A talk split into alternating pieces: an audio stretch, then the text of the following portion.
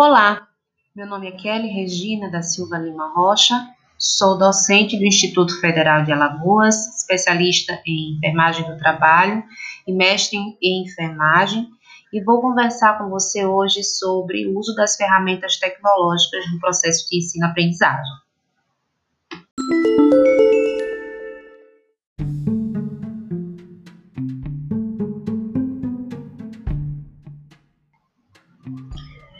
Bom, então, para a gente começar essa conversa, é importante destacar alguns pontos.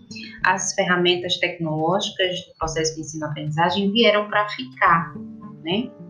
E o primeiro ponto que eu gostaria de destacar é que essas ferramentas elas não devem ser utilizadas como mero recurso inovador. Né? Elas devem fazer parte do processo metodológico, né?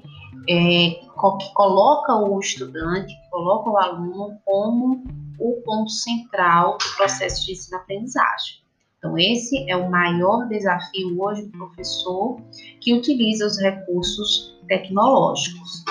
Né? Então, é inegável o reconhecimento, a importância dessas inovações tecnológicas nesse contexto educacional.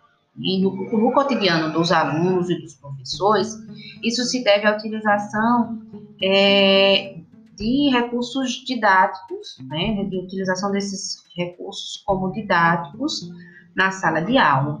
E, com certeza, vai favorecer o processo de ensino-aprendizagem nos diversos setores da educação.